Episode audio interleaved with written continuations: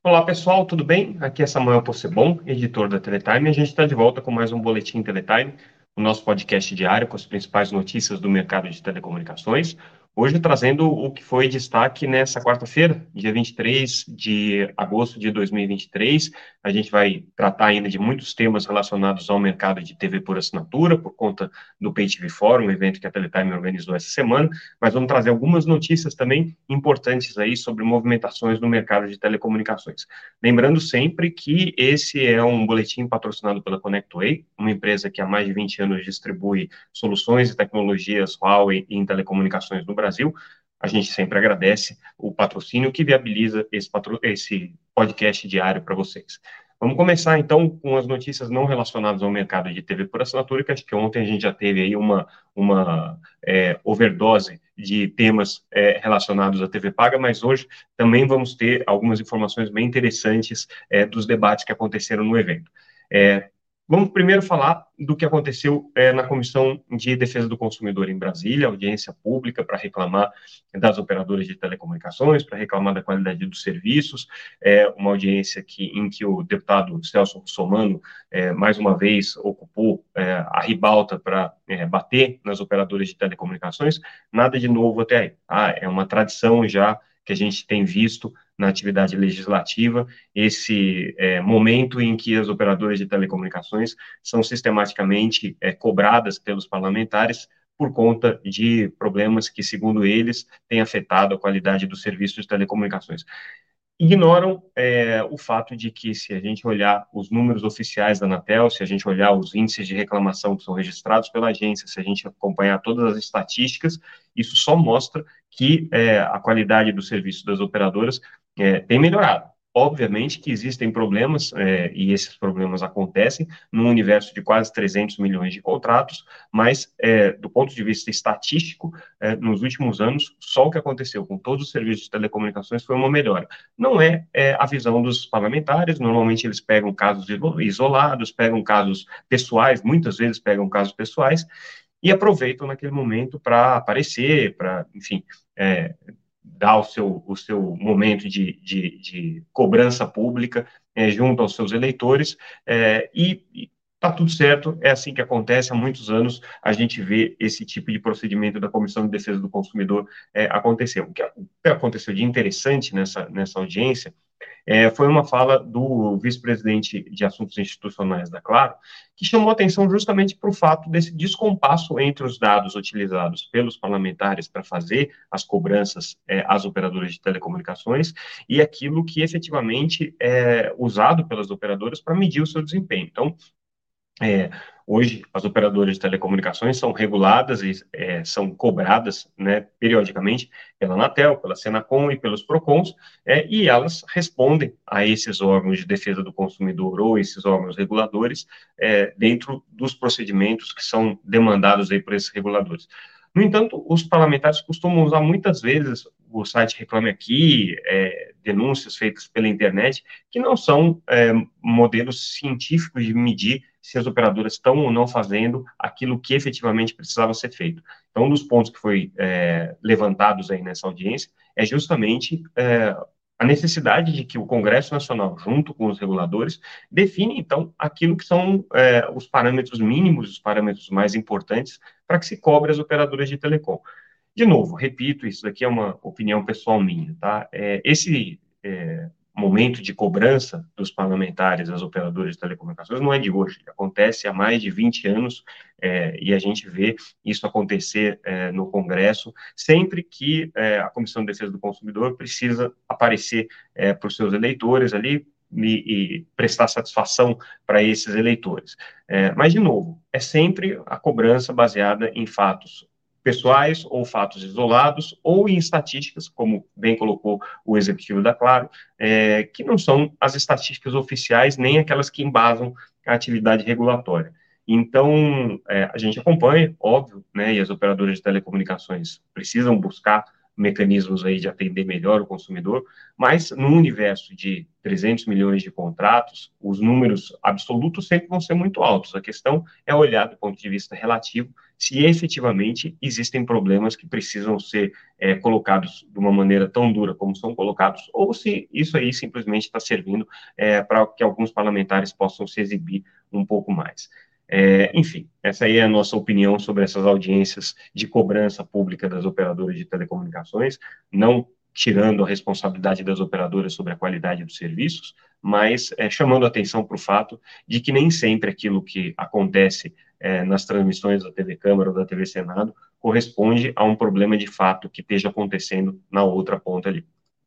Outra notícia que a gente traz agora sobre o mercado é, de ISPs é mais uma transação de compra entre operadores, e nesse caso agora é a Alaris que, a, que comprou um operador do interior de São Paulo, a UIB, é uma operadora da região de Ribeirão Preto. Com isso, a Alaris dá mais um passo aí no sentido de se tornar, dentre as pequenas operadoras é, de banda larga, uma operadora é, de porte médio, vamos dizer assim. Ela já está com 650 mil, mil é, usuários, ainda não chegou no patamar de um milhão, é, mas tem se expandido consistentemente. Lembrando que a Alaris tem como controladora é, o fundo Grain, então é uma, é uma dessas empresas que tem investimentos internacionais, tem investimentos de fundos de, de, de private equity, que nesse momento estão é, justamente nesse, nesse movimento de consolidação é, junto a, ao mercado de provedores de acesso e buscando aí é, adquirir novas empresas e é, consolidar novas empresas no seu portfólio. A gente também viu nessa terça-feira uma manifestação da Abranet, associação, uma das associações mais antigas aí que representa as empresas de internet. É, nesse caso, representa muito mais portais de internet do que provedores, né? Então eles estão mais focados na, na, na questão de conteúdo, mas manif se manifestaram contra a, a, o modelo da reforma tributária que está em votação no Senado. É mais uma associação ligada ao setor de serviços que é, chama atenção por fato de que a reforma tributária não está boa para esse setor, com a expectativa aí real de aumento das alíquotas de, de tributos é, para as empresas que hoje atuam no setor de serviços. Né? A gente já viu isso acontecer com a Fininfra, né, de maneira mais tímida, mas também com a Conexas, que representa as operadoras de telecomunicações, e aí agora a vez da Abranet é, chamar essa, é, esse fato à luz, né, e tentar se posicionar aí no momento em que a reforma tributária é, caminha para ser votada no Senado. Também tivemos nessa é, quarta-feira mais uma manifestação pública da Anatel em defesa de um possível papel como regulador do ambiente da internet. O presidente Carlos Baigorre, da agência, falando em um evento promovido pelo, pelo é, Celatel, que é o instituto da própria Anatel, né, de, de, de é, qualificação e de, de formação, é, repetiu nessa essa esse desejo da agência ou pelo menos esse desejo que ele é, é, manifesta de que a Anatel assuma um protagonismo na regulação do ambiente de internet para poder inclusive fazer bloqueios né e, e, o controle de conteúdos que precisam ser retirados aí da, da rede por conta de processos de, de desinformação. É, não há nada de novo no que disse o Baigorre, mas reforça aí o ponto que ele tem insistido bastante de trabalhar essa, essa agenda é, no sentido de ampliar o papel de, da Anatel como reguladora. E aí agora vamos falar um pouquinho sobre o mercado de TV por assinatura, com as conclusões do evento é, Pay TV Forum, que aconteceu em São Paulo, organizado pela Teletime. É, nesse caso, especificamente, é, a gente teve um painel sobre a revisão da lei do SEAC. Esse painel reuniu alguns especialistas aí que chamaram a atenção para esse momento em que existe uma aceleração da tramitação do projeto que prorroga as cotas de programação nacional por mais 20 anos. E aí o que a gente viu nessa, nessa manifestação foi um, um movimento muito interessante, um movimento em que tanto produtores independentes de televisão, quanto é, radiodifusores e grupos de, de, de, mídia nacionais, quanto operadores de TV por assinatura, convergiram para o mesmo ponto. É, do ponto de vista das cotas de programação nacional e de conteúdo nacional, ninguém discute que isso daí vai ser prorrogado e o próprio setor de TV por assinatura tem consciência de que essas cotas hoje são parte da realidade da operação de qualquer empresa que atue no setor de TV paga e ninguém mais é, reclama de ter essas cotas. Isso aí não é mais um problema para o setor de, tele, de, de telecomunicações, para o setor de TV por assinatura, é, e todo mundo concorda que isso é, continue existindo. O que se chama atenção é justamente para esse debate acontecer é, focado só nesse tema. Então, aí há posições divergentes, né? O, o, o, o representante da Globo, Marcelo Bechara, é, chamou a atenção de que é preciso, pelo menos, ter nesse processo uma, uma negociação no sentido de é, incluir algum tema que seja relevante para o setor de TV por assinatura. E o tema hoje mais relevante é o setor de pirataria. E como que esse tema pirataria entraria dentro desse projeto de lei?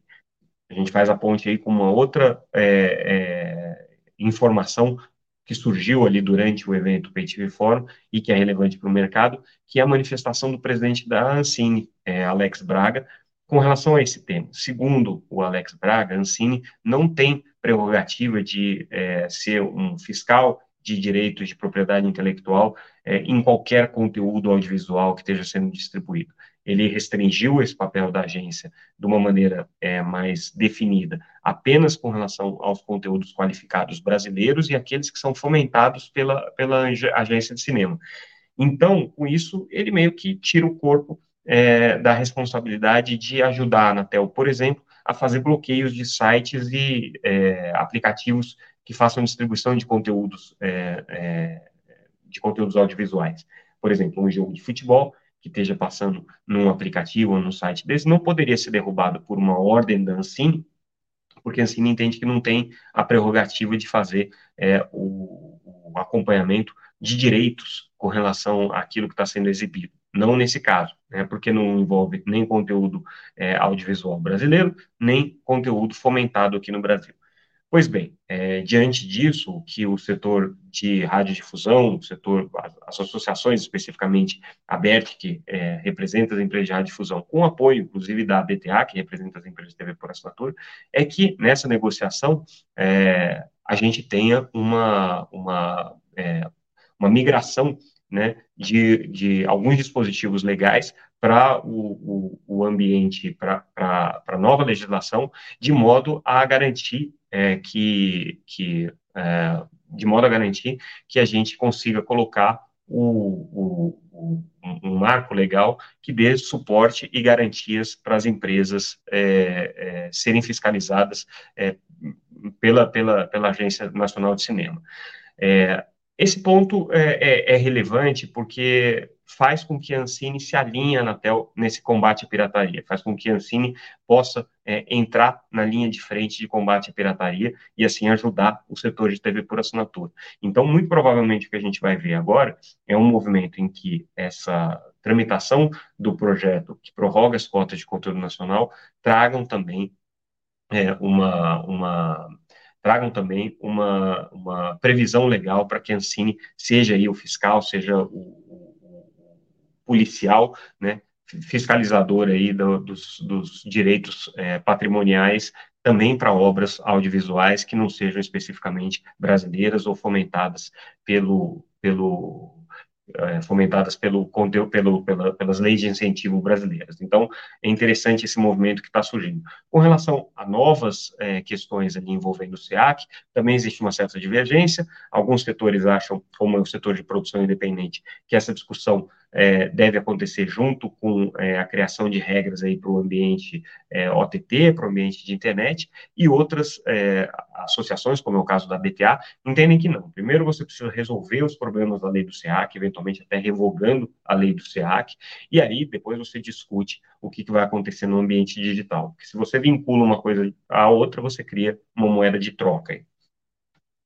É, o evento falou muito também sobre o papel da TV por assinatura e da distribuição de conteúdo para ISPs. A gente teve né, a participação da Vero no evento e ela colocou de uma maneira bastante enfática quão importante é hoje, dentro da estratégia do ISP, para se diferenciar, para conseguir agregar valor é, ao, seu, ao seu produto, ter é, conteúdo audiovisual sendo distribuído, isso faz com que o ticket médio aumente, o churn diminua, você consiga ter uma fidelização maior de base. E, nesse sentido, a, a, a, o que a gente viu no evento é um, um uma discussão sobre que modelos poderiam ser adotados pelas é, operadoras regionais para poder é, assegurar esse, esse, essa distribuição de conteúdo de maneira sustentável, porque hoje os modelos tradicionais de TV por assinatura se mostraram inviáveis para operadoras pequenas ou que não têm grandes bases de clientes. A gente só consegue ver é, a viabilidade econômica do modelo de TV por assinatura tradicional a partir de um número muito grande de assinantes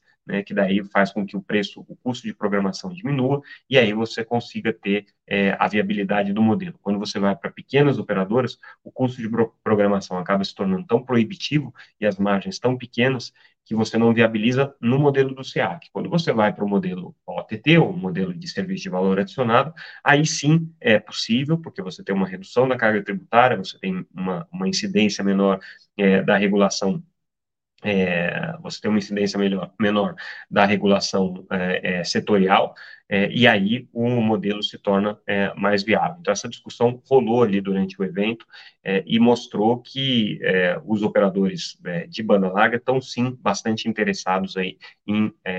ganhar espaço, ganhar protagonismo na distribuição de conteúdos, desde que haja um modelo viável e um modelo sustentável para isso.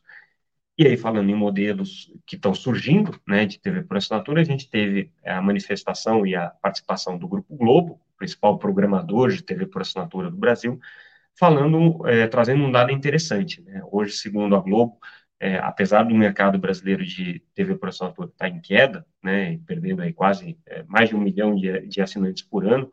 é, 40% dessa queda já é compensada por esses novos modelos digitais, ou seja, é, a TV por assinatura já começa a ganhar corpo, ganhar volume na outra frente, que é a frente é, over the top, como a gente chama, frente não serviço de acesso condicionado, não SEAC. Né? E isso tem é, dado, aí, principalmente para o mercado de programação, é, um certo fôlego, né, uma sobrevida, e para as operadoras que já praticam esses modelos, como é o caso da Claro, como é o caso da Sky, e agora também os ISPs é, indo na mesma linha, é, dá a chance de conseguir é, disputar aí o território com as grandes empresas de internet que já estão atuando no segmento de TV por assinatura. Então, interessante esse dado trazido pelo Grupo Globo.